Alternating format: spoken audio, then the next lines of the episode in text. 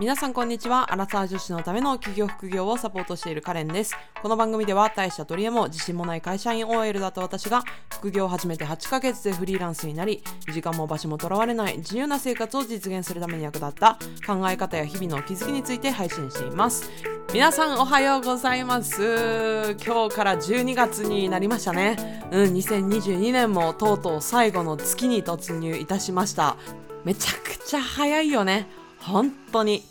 うん。まあね、あのー残すところ31日なので、まあ、悔いのないようにね、日々を大切に生きて、生きて、過ごして、あの、気持ちよくね、2023年、新年を迎えられるように過ごしていきましょう。でね、区切りがいいのはそれだけじゃなくてですね、お気づきでしょうか？私のポッドキャストも、とうとうエピソード200を迎えました。すげえ。自分で言うのもなんだけどすごい。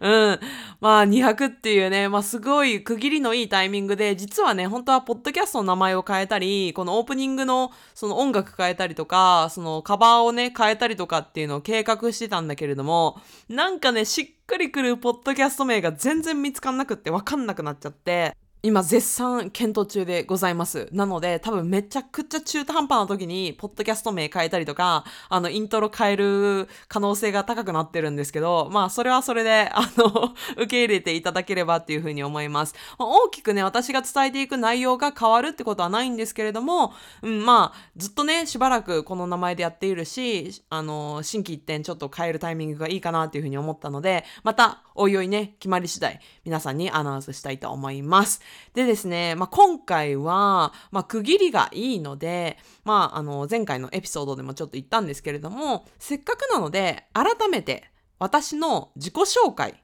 を兼ねて、私の本当に幼少期から、もう0歳の時から、今の今までの、その、エピソードをね、これからシリーズ化してお届けしていこうかなっていうふうに思っております。うん、多分、まあ、ここ数日、もしくは数ヶ月で、私のこのポッドキャストを聞き始めたっていう方もいらっしゃると思うんですよね。で、私毎回冒頭でさ、ね、もともとなんか自信もなかった、ただの OL がフリーランスになったみたいなこと言ってるけど、うん、何もなかったって本当？みたいな。いや、そもそもカレンって誰だよ？みたいな風に思ってる人いるかなっていう風に思うので、まあそういう人たちものためっていうのもあるし、あの、もともと聞いてくださってた方も、そういえばカレンさんってどんな人やっけみたいな。いるかもしれないから、うん、改めてね、自己紹介をさせてもらえればっていうふうに思います。多分今回話す内容によって、え、ほん、なんかそんな感じだったんだって結構意外な話とか、あとはまあちょっとね、これから中学校のあたりかな。私の一番人生の中で結構辛かったのが中学生なんですよね。で、そのあたりは割とちょっと重ための話が出てくるかもしれないんですけど、まあ最終的には、まあその経験もあったからこそ今の自分もあるので、あの、全然ネガティブとか、あの過去を消し去りたいとかってね、今全然思ってないので、まあそのあたりはね、あの、全然なんかカレンさんかわいそうみたいな、そういう同情を買うつもりもないので、あの、楽しく聞いていただければなっていうふうに思います。で、まあ私が今回その自己紹介をする意図としては、もちろんその私のことを知ってもらうっていうのもそうなんだけれども、今すでにこうやってフリーランスになっていて、もうすぐ3年目っていう私、独立をして1年目で年商8桁いってる人って、まあ本当にいないんですよね。で、もうこれだけ切り取ってしまうと、もうもともとすごい人なんじゃないかとか、なんかカレンさんだからできるみたいな風に本当によく思われちゃうんですね。でも、そうじゃなくって、あなたにもできるんだよ。私にもできたんだから、あなたにもできるんだよっていうことをリアルに感じてほしいために、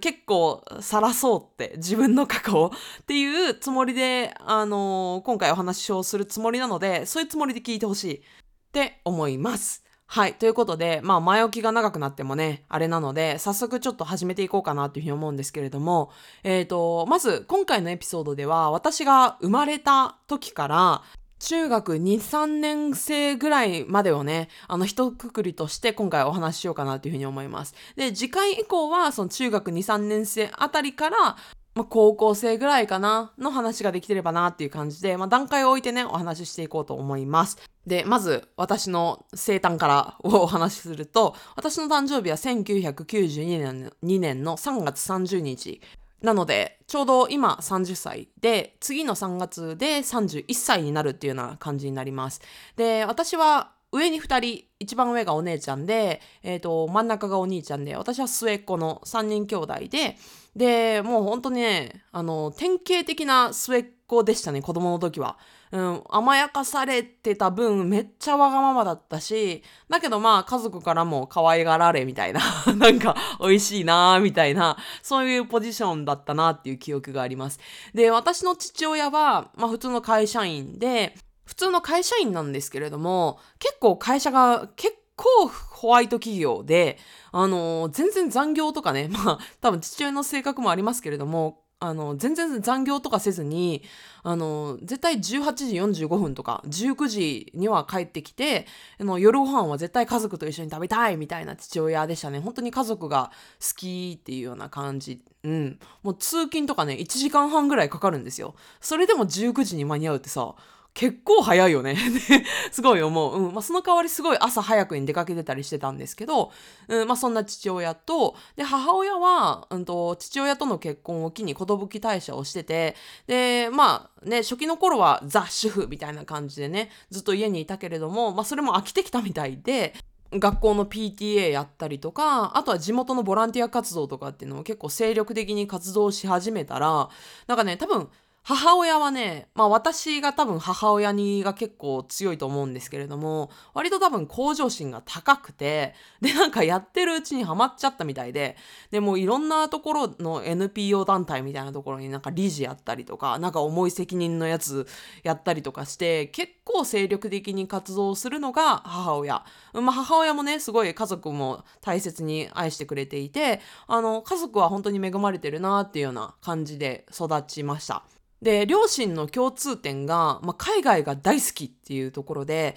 全然その両親とも英語がペラペラに喋れるとか、海外経験が長いとか全然ないんですよ。うん、本当に片言の、なんか Japanese English っていう感じなんですけれども、あの、海外が好きなので、たまに家族旅行で海外旅行、なんかアメリカに行ったりとかしたりとか、あとは過去に3回、え、ー、と、留学生をですね、短期なんですけど、1ヶ月ぐらい受け入れるみたいなことをあるんですね。アメリカ人2人とオーストラリア人1人をね、あの1ヶ月ぐらい受け入れたことがあったりとか、あとは家の中でも流れてる音楽が絶対洋楽なんですよね。なんかビリー・ジョエル、アバ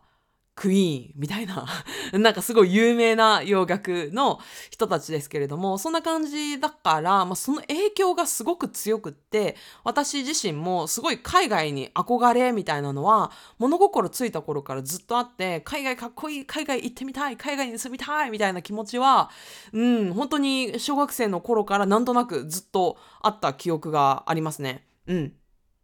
ただ一方でですね、もう性格はさっきも言ったように、まあ、3人兄弟の末っ子で、もうめっちゃ甘やかされて、もうわがままに育って、で、まあ、普通にあるように、もう兄弟喧嘩もめちゃくちゃしてみたいな感じだったんですけれども、もう家の中はね、そんな感じだったんですけど、一方で、一歩ね、ちょっと外に出ると、かなり引っ込み思案な性格だったんですね。で、なんで、まあ今思うとね、なんで私あんなに外にね、出ると引っ込み思案だったかなって思い出すと、常になんか知らない人に対して怖いって思ってたなーっていうことを思い出すんですよね。あ、なんか、こういう風に思われてたらどうしようとか、なんかこういう風にどうせ多分思われてそうみたいな。なんか、そんな感じで、本当に子供の頃から怖い怖い怖い怖いみたいな感じで、そう、積極的に自分から話しかけるみたいなことは全くなかったですね。うん、だから幼稚園とかも、ずっとね大親友のまやちゃんっていう子がいたんですけど、そのまやちゃんとしかもう絶対に幼稚園でもう過ごさないみたいな。うん、その子が幼稚園休む日とかはもうめっちゃ孤独でした。うん、で、自分から友好関係をね、広げようみたいなのも全然なかったので、比較的やっぱり外ではおとなしい子みたいな。で、家族の中ではもうめっちゃわがままでうるせえやつみたいな、なんかそういう二面性を持った 子供だったっていうことをすごい思い出しますね。今じゃ全然考えられないですけどね。うん。で、あの、まあ、幼稚園、小学校っていう風に上がって、で、私ね、本当に勉強しなかったんですよ。本当に勉強してなくって、で、学校のテストとかも0点とかもう普通でしたね。0点普通、もう5点とか20点とかばっかり。全然高得点なくって。で、っていうのも、うんとね、もともと全然勉強しようっていう気がそもそもないんですよね。こうやってわがままに育ってきたので、なんか親から認められたいみたいな、なんかそういう長女とかよくそういうのあるじゃないですか。長男長女とかって親の言うことしっかり聞かなきゃみたいな。私のお姉ちゃんは結構そういうタイプでもう本当に学校でも優等生タイプだったみたいなんですけど私は真逆でもう全然勉強しない。でなんで勉強しなきゃいけないのって思ってたんですよ。勉強する理由がわからなかったのでだからなんかそんなやる意味もわからないやつ別に先生に認められたいとかも思わないし親からも認められたいっていう記録もさらさらないのでじゃあもう勉強しないですよね。もともと好きじゃない限り。で、私はまあもともと好きってわけでもなかったから、もう全然勉強しないと。で、親ももう3人目なので、なんかもうあんまりそこでガミガミ言ってこなかったから余計に本当にずっと勉強してなかったんですよ。もう小学校はもうずっと、本当に0点10点いっても50点みたいな。たまに60点とかいくと、おー、やるじゃんみたいな。もうそんな感じでした。だからね、今、ポッドキャストを聞いている人もね、多分、親御さんいらっしゃると思うんですよ。で、もしかしたら、あの、お子さんがね、なんか全然勉強しないとか、もうなんか点数がもう0点ばっかりで、とかっておらいらっしゃるかもしれないけど、子供の頃ね、それでもね、まあ、どうにかなりますよ。って思います。私はどうにかなったんで。うん。で、まあ、小学校は、そんな感じだったんですけど、ただ一つだけ、めちゃくちゃ一つだけ、勉強してたものがあったんですよ。それが、英語です。はい。まあ、さっきも言ったように、本当に物心ついた頃から海外にも憧れすぎて、興味がありすぎて、もう別に学校の授業とか宿題とか全く関係なく、もう勝手になんかもうアルファベット書きたい。ね。なんか今のね、この1時間でも2時間でもいいから、あの、なんか一つでも多く単語を覚えたい、みたいな。だから、私にとって英語の勉強は勉強じゃなかったんですね。なんか趣味、みたいな。なんかゲーム感覚みたいな感じで、やりたい、やりたい、やりたいみたいな感じだったから、なんか小学校の確か4年生ぐらいから英語の勉強し始めたんですけど、もう英語だけは、学校のね、授業とかであっても、英語だけは、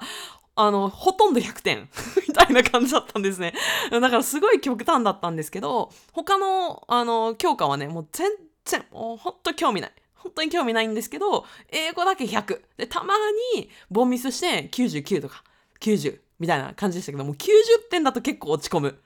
え、なんでこれ間違えたんだろう？みたいな感じでした。うん。で、これは中学に上がってからもずっとそんな感じで、もう中学に上がったからはすごい勉強するかって全然そんなこともなくって、相変わらず英語以外の5教科は全く勉強しない。だけれども英語だけはもう100点みたいな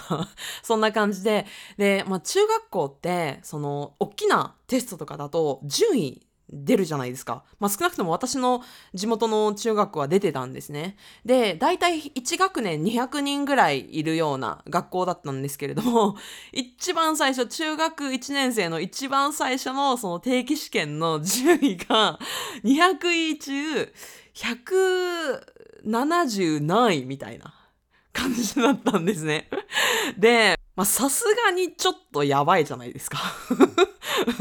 で、なんかね、今まではやっぱりそういう順位とかが出てなかったので、なんかみんなに比べて私がどれぐらいの1位なのかとかも全然知らなかったんですよね。で、お思ったよりなんか私って、なんかみんなと比べても本当に勉強してないんだな、みたいな自覚をそこで改めて、っていうか初めて、うん、自覚をし、で、親もですね、さすがにその順位見て、ちょっとやばいな、みたいな風に思ったみたいなんですけど、でもそれでもね、あんまりそこで、あ、もうめっちゃ勉強しなきゃ、みたいにはならなかったですね。もうちょっとぐらい勉強しようかなっていうふうに思ったけれども、でも、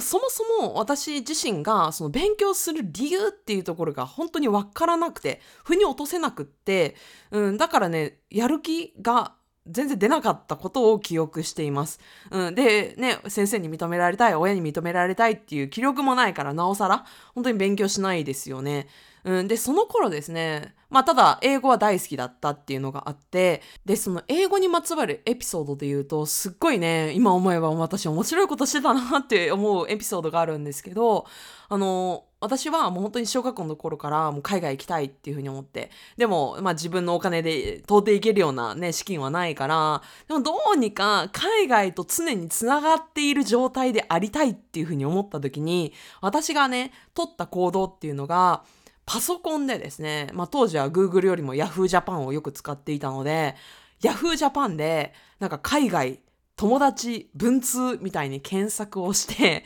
であのジャパンガイド .com っていうサイト今でも多分あると思うんですけどそこでその pen pal うん pen pal っていうのは文通の友達っていう意味なんですけれどもその文通の友達を海外で作れるサイトなんですよだったんですよ。ジャパンガイドっていうのが。で、それを見つけて、これだっていうふうに思って、で、当時ね、私もなんか拙い英語、なんか hello、My name is Karen みたいな、I'm 13 years old みたいな、なんかそういう英語だったと思うんですけど、うん、なんか海外の友達が欲しくって、なんかペイパルになれる人を探しています。私の趣味はああだこうだで、みたいなことを簡単になんかスレッド？広告を、まあ、もちろん全部無料ですよ。広告を、あの、作るとですね、まあ、その、私の、その、自己紹介に興味を持った人が、その、メッセージをくれるっていう仕組みだったんですよね。で、まあ、何人かアメリカ人とか、イギリス人とか、いろんな人が反応してくれたんですよね。でも、大抵、続かなかったんですよ。どっちかがめんどくさくなったり、どっちかがなんか合わないなってなって続かないケースが多かったんですけど、一人だけもう大学卒業しても、もう、あの、えっ、ー、と、つい5年前もリアルに会ったっていう風につながる、ポーランド人の女の子の友達と知り合ったんですね。それが中学校2年生ぐらいの時かな。うん。で、その子とはもうずっと文通が続いて、でね、あの、英語でもちろん文通をして、で、時には、あの、日本のお菓子とかね、なんかそういうインスタントラーメンとか、あとは雑誌とかを送って、で、向こうの、えっ、ー、と、ポーランドの友達、ドリちゃんって言うんですけど、ドリちゃんはドリちゃんで、ポーランドのお菓子とか、その雑誌とか、うん、なんか本とか CD とかなんか送ってくれたりとかして、でもうね、私が大好きだったのが、その海外から送られてくるものって、その海外独特の香りがするんですよ。もうなんともなんかもう言語化できないめっちゃ独特なあの匂いなんですけど、わかる人いるかな？あれが大好きで、決してすごいいい匂いとかじゃないんですよ。でも、あれの匂いを嗅ぐことによって、あ、海外って感じるのがすごく幸せだったことを覚えていて、うん。で、あの、ポーランドのお菓子もね、お世辞にもなんか美味しいお菓子でもなかったんですけど、それでもなんか海外から直接送られてきたものを今私触ってるとかね、匂いを嗅げてるとか、触れられてるっていうことそのものに、すっごい幸福感を感じていて、うん。で、それで、あの、本当にずっとずっと文通は続いていました。うん。今思えばすごいですよね。だって、全然見ず知らずのことをさ、住所を教え合ってね、実家の住所を勝手に教えて、で、文通し合っちゃうわけですから。うん、下手したらね、なんか変な事故にも事件にもなりかねないようなことをなんか私やってたんだなとかって思うんですけれども、まあ私はたまたま恵まれてね、そういうドリちゃんっていう素敵なポーランドのお友達ができて、めっちゃ幸せでしたね。うん。で、その頃からもね、音楽はもう洋楽しか聴かない私はっていうふうに思って、あのー、当時はアブリル・ラビーンをね、もう一生聴いてました。もうずっとアブリル・ラビーンを聴いてました。あとはピンクとかファーギーとか、あうん、クリスティーナ・アギレラ とかね、なんかそういう歌詞とかも聞いてましたけどね、懐かしいな。うん、なんか周りのみんなが結構そのオレンジレンジとかね、バンプとか HY とかね、聞いている中で、私はもう全然、もう興味がなさすぎて。いや、音楽といえば洋楽っしょみたいな。今思えば完全にかぶれてますけど、まあそんな感じでもう常にできる限り可能な限り海外に浸っていたいっていうふうに思って、ずっとずっと、あの、そんな感じでしたね。うん。っていうような感じで、まあこれまでがその中学2年生までぐらいのエピソードになりますね。うん。で、あの、次回のエピソードからは、まあ、その中学2年生の途中からの話になるんですけれども、もうここがね、もう確証してます。絶対に重くなる。話が で、私自身もね、一番その自分が、あの、常に自己肯定感が低かったって私よく言ってるんですけど、その自己肯定感が低くなった、あの、理由の、大きな理由の一つですね、ここでの辛かった経験が。うん。なので、まあ、それも、まあ、共有はしていこうかなっていうふうには思います。で、その時期はですね、もう一つ私にとっての大きな転換期でもあったので、まあすごいね、あの内容としてはめちゃくちゃ盛りだくさんの あのエピソードになるかなっていうふうに思うんですけれども、まあ楽しみに聞いていただければなっていうふうに思います。はい、ということでね、まあこれまでが、えーと、私が生まれてから中学2年までのエピソードでしたけれども、いかがでしたか？何か共通点とか、うん、なんかこれが面白かったとかあれば、ぜひ感想とかお待ちしておりますはい。はい、ということで今回はこれで以上としたいと思います。また次のエピソードでお会いしましょう。さようなら。